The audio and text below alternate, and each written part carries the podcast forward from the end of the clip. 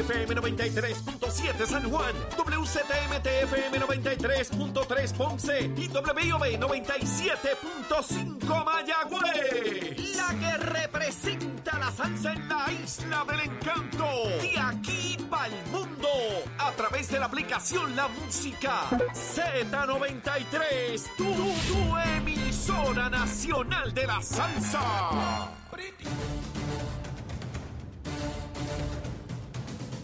Días Puerto Rico, buenos días América. Comienza Nación Z Nacional hoy miércoles 24 de enero del año 2024. Soy Leito Díaz y estoy vivo gracias al Señor, contento de estar con todos ustedes a través de Z93, la emisora nacional de la salsa, la aplicación, la música y nuestra página de Facebook de Nación Z, donde usted puede escribir su gusanguita, usted puede escribir ahí libertad de expresión.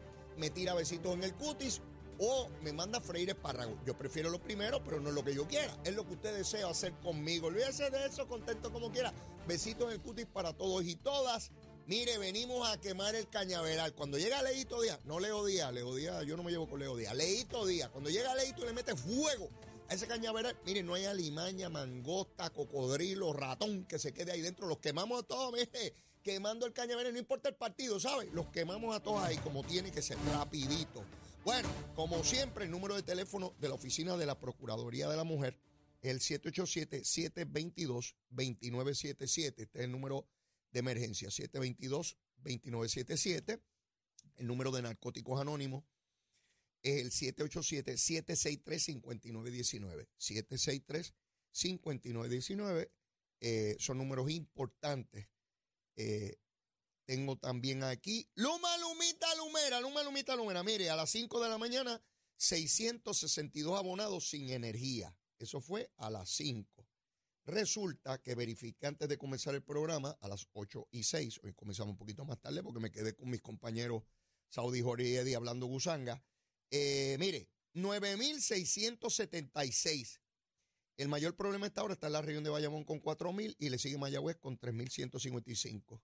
Sin embargo, en la región de Arecibo solo 46 y así sucesivamente. Usted lo puede buscar. Está, esto es, mire, libre de costo y accesible. Usted le mete el dedito en el celular y ahí usted averigua los asuntitos de Luma, Lumita, Lumera. Mire, ayer, tengo muchos temas hoy. Eh, ayer le preguntaron, ustedes saben que se produjo este feminicidio en la zona oeste de Puerto Rico. Este individuo le da un escopetazo a su compañera en el pecho. Eso fue ayer, eh, de madrugada. Vi en las noticias que eran, eran parejas, vivían en una casa en condiciones infrahumanas. Ambos, dice la policía, que eran usuarios de droga. Y bueno, pues acabó en esta terrible fatalidad. Durante el día, Jennifer González tuvo una comparecencia y le preguntaron sobre ese incidente y empezó a explicar sobre esta cosa. Los periodistas le preguntaron, pero ven acá, usted está hablando aquí de la violencia doméstica, la violencia contra la mujer y su director de campaña, Francisco Dómenes, fue eh, denunciado por su señora esposa de que le dio puños en la barriga, que la amarró por la espalda, que le hablaba palabras oeces. Ustedes saben lo que contestó Jennifer González, la comisionada residente de Puerto Rico de La Palma, del PNP de La Palma, que quiere ser gobernadora. Ustedes tienen idea de lo que contestó, yo no lo podía creer. Jennifer González dijo que el incidente de su director de campaña, licenciado Francisco Dómenes, donde su esposa alegó, está en una denuncia, que el individuo la amarró por la espalda, le dio puños en la barriga y le gritaba palabras oeces, que eso fue hace ya algún tiempo y que eso fue un evento familiar, que eso fue un asunto de la familia. Yo, yo no podía creer esa contestación. Eso quiere decir, mis queridos amigos y amigas que me ven y me escuchan diariamente, que no vale nada el número de teléfono de la Procuraduría para emergencia. Que cuando usted vea un acto de violencia doméstica de su vecino o amigo, quédese callado y no diga nada, porque es un asunto de familia, que se entren a bofetar y se maten, que le pegue un tiro a la mujer, que le dé un balazo en la cabeza. Jennifer González se atrevió a decir que el incidente de su director de campaña con su esposa, eso fue una cuestión familiar de hace algún tiempo. Mire, que lo diga una mujer en un cargo público de la naturaleza que ella ocupa, comisionada, ante el grave problema que tenemos de los machos, los machos cabríos puertorriqueños matando a las mujeres. Y que la comisionada diga que el asunto que pasó con su director de campaña fue un asunto familiar interno. Mire, cuando los machos maten a las mujeres, le entren a bofetas y a puños, no se meta que eso es un asunto familiar. Mire, vamos a eliminar la oficina de, la, de ayuda a la mujer. Esos son asuntos familiares que nosotros no tenemos por qué meternos. Vamos a eliminar los delitos de violencia doméstica porque son asuntos familiares. Que maten a todas las mujeres que quieran matar en Puerto Rico. Son asuntos familiares, dice la comisionada. Para que ustedes vean dónde llega el ejercicio del poder, la prepotencia y la soberbia. Jennifer entiende que ella es como Trump, que ella puede decir lo que le dé la gana y hay que votar por ella. Yo hubiese esperado de toda mujer, de toda mujer particularmente, no importa el partido político, condenar la violencia doméstica. Ustedes recuerdan, ahí había un lagarto, un pájaro del Partido Popular, que tuvo que renunciar a su escaño. Orlando Aponte, abogado. Todavía están los casos pendientes. Mire, devuelvan a Orlando Aponte a la legislatura, es un hombre honorable. Pero ¿por qué Rayo renunció? A la dirección del Partido Popular, vuelvan a postularlo, llévenlo a su escaño. Eso fue un asunto familiar. Se entran a bofetar y se insultan, pero el gobierno no tiene por qué meterse en eso.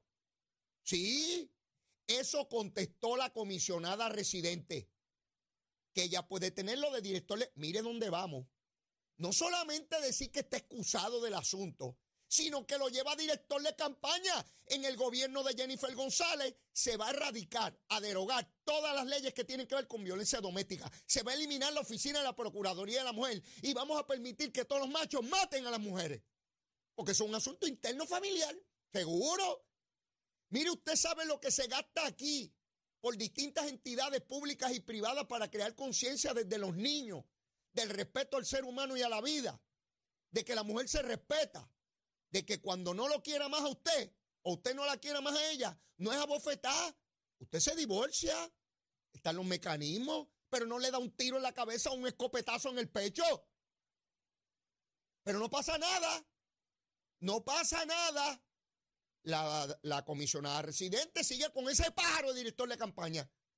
Sí, y lo justifica como un asunto de familia. Esas bofetas fueron un asunto de familia. Cállese la boca, no se ha presentado bochinchero.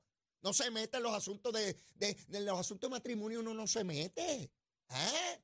Dele una bofetada. Mire a los machos, dele una bofetada preventiva los jueves a su mujer. Sí, a, a la mujer, porque ellos le llaman la mujer, no la esposa, la mujer como si fuera un carro, una propiedad, un inmueble. En el registro de la propiedad, en vez del registro demográfico, el registro de la propiedad, Mire, esta pájara es mía. ¿Eh? Y yo le doy su bofetada preventiva. Y como es familiar, Jennifer dijo que es familiar esto, que no se metan. Yo me imagino las defensas de los abogados de los pájaros estos que procesan semanalmente aquí por violencia doméstica. La defensa va a ser, la comisionada residente dijo que aquí no hay caso, que esto es un asunto familiar, un asunto interno, que el gobierno no se debe meter ni pueden haber leyes. Todas son inconstitucionales, según la comisionada residente. Eso es el poder cuando la gente quiere. Oiga, y sucede lo mismo en el Partido Popular Independentista, victorioso y dignidoso. Cuando quieren justificar algo, lo van a justificar a como dé lugar, porque es el poder político. Y a propósito de poder político, tengo que decir unas cuantas cosas sobre el caso de Ponce a nivel jurídico, eh, sobre el contenido eh, de eso no, sino procesalmente para que entiendan la fase donde se encuentra. Antes de eso, ayer yo estuve sin señal porque eh, Liberty, y quiero explicarlo porque ayer estaba molesto con la situación, eh, me quedé sin señal como tres horas. Y es que Liberty, cuando pasa de ATT a Liberty, siguió usando, les voy a explicar a mi manera, los servidores, las computadoras de ATT y le pagaba un alquiler, ahora tiene su propio sistema y está migrando, está llevando las cuentas a su propio sistema. Algunas cuentas se caen en ese trámite por algunas horas. Eh, así es que en, el caso mío estuve como tres horas sin señal y luego volvió. Ya no se debe volver a repetir esa situación. Son arreglos internos. Así que quiero dejarlo claro eh, porque es importante la aclaración que me hizo la compañía y así mismo fue. En, menos de tres horas, debo decir, eh, ya tenía señal, igual que mis hijos, que algunos de ellos tuvieron problemas con la comunicación, pero ya se resolvió. En ese interín recibí un mensaje de que Jesús Manuel había completado los endosos. Ustedes saben que hasta ayer yo estuve reclamando cómo Rayo no cumplía. Ayer mismo lo cumplió. Y me enviaron la notificación, pero yo estaba sin señal y cuando me llegó, pues ya yo estaba fuera del programa. Así que es de rigor decir que finalmente Jesús Manuel cumplió con los endosos, bendito sea Dios. Yo estaba por convocar un chinchorreo a ver si lo conseguíamos, pero ya el muchacho, digo el muchacho no, el legislador, el representante, el licenciado, tiene sus endosos, así que está en competencia. Falta Zaragoza, que debo suponer que lo cumpliera en cualquier momento porque ya estaba cerca de, lograrlo. Pero tardaron más de un mes en conseguir los endosos eh, estos dos pájaros, pero ya, ya están a punto de tener finalmente su primaria. Quiero ir al caso de Ponce, lo voy a comenzar antes, antes de la pausa. Mire, ayer estaba pautada la vista eh, preliminar del caso del alcalde de Ponce. Eh, la defensa planteó que el caso debe salir de la jurisdicción de Ponce, de la región judicial de Ponce, y considerarse en otra región.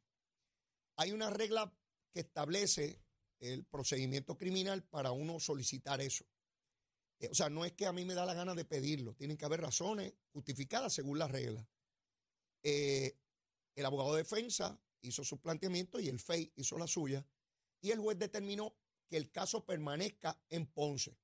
Sin embargo, eh, la defensa tiene derecho a que el juez explique las razones que dio y determinar si van en alzada a revisar la opinión del juez. Ese es el derecho de todo acusado.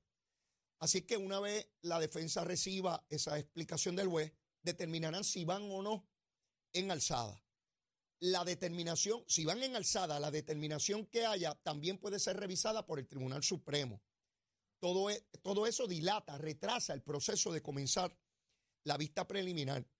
Eh, el primero de febrero habrá una vista por, eh, no presencial.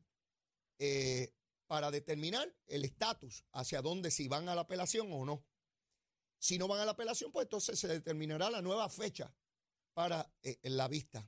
El FEI planteó que tiene, estaba listo ayer con sus testigos, ocho testigos para, para, para avanzar en esta etapa de los procedimientos.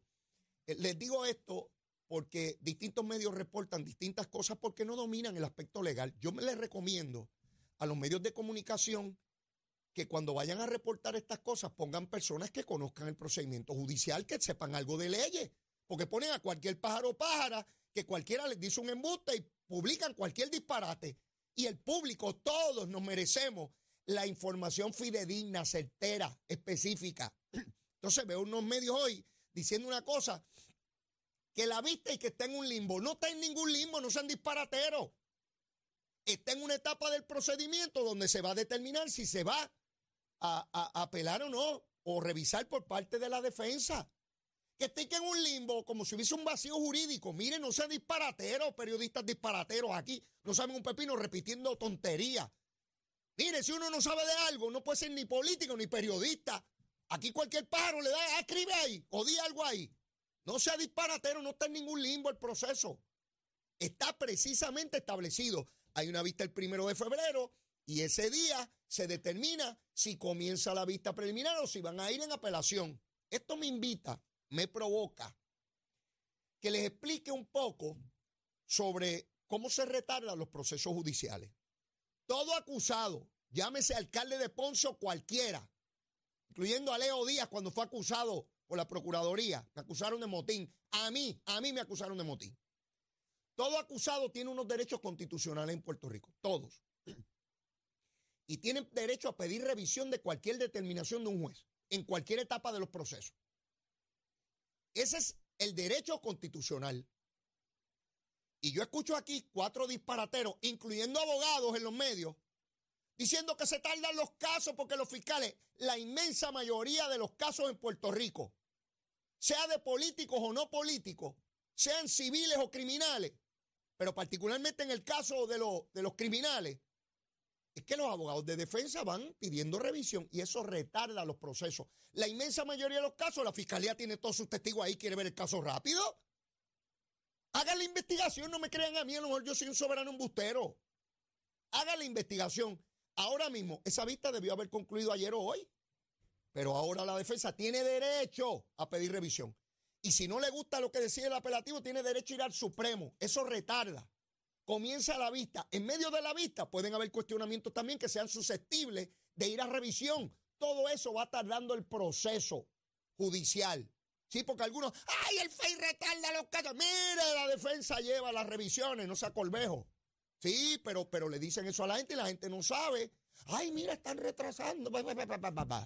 Escuché a Jesús Manuel esta mañana argumentando sobre esto y dijo que no se debe destituir o sacar a nadie porque haya determinación en regla 6. Yo estoy de acuerdo con Jesús Manuel. Le he dicho aquí antes, a ningún funcionario público se le debe privar de su cargo por una determinación en regla 6. Ahí lo que se requiere es una cintila. Sea PNP, popular, independentista, victorioso, dignidoso.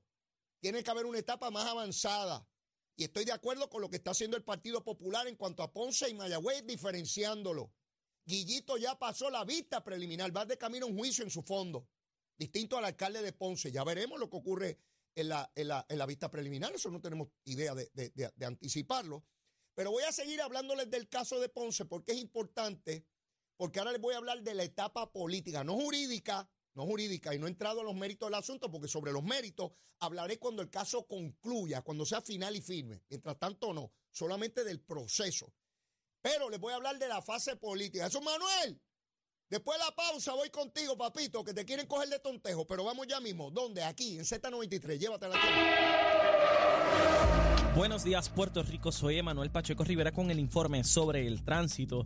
A esta hora de la mañana continúa el tapón en la mayoría de las carreteras principales del área metropolitana, como es el caso de la autopista José de Diego, que se mantiene congestionada entre Vega Alta y Dorado, desde Toa Baja hasta el área de Atorrey en la salida hacia el Expreso Las Américas. Igualmente la carretera número 2 en el cruce de la Virgencita y en Candelaria en Toa Baja y más adelante entre Santa Rosa y Caparra. También algunos tramos de la PR5, la 167 y la 199 en Bayamón, así como la avenida Lomas Verdes entre la American Military Academy y la avenida Ramírez de Arellano, la 165 entre Cataño y Guaynabo en la intersección con la PR22 y el expreso Valdoriotti de Castro desde la confluencia con la ruta 66 hasta el área del aeropuerto y más adelante cerca de la entrada al túnel Minillas en Santurce. Además, el ramal 8 y la avenida 65 de Infantería en Carolina, el expreso de Trujillo en dirección a Río Piedras, la 176, 177 y la 199 en Cupey y la autopista Luisa Ferré entre Montelledra y la zona del Centro Médico en Río Piedras y más al sur en Caguas, por también la 30 desde la colindancia de Juncos y Gurabo hasta la intersección con la 52 y la número 1.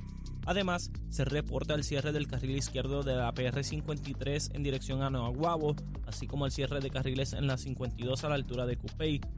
Por último, un choque más temprano esta mañana en la PR18 ha provocado el cierre de dos carriles en dirección de San Juan a Caguas. Hasta aquí el informe del tránsito, ahora pasamos al informe del tiempo. Para hoy miércoles 24 de enero, el Servicio Nacional de Meteorología pronostica un día ventoso, húmedo y parcialmente nublado, con aguaceros frecuentes para todo Puerto Rico excepto el oeste, que gozará de cielos claros. Los vientos se mantienen generalmente del este-noreste de 10 a 21 millas por hora, con algunas ráfagas de hasta 35 millas por hora, y las temperaturas máximas estarán en los medios altos 80 grados para todo Puerto Rico. Hasta aquí el tiempo les informó Emanuel Pacheco Rivera. Yo les espero en mi próxima intervención aquí en Nación Z Nacional que usted sintoniza a través de la emisora nacional de la salsa Z93.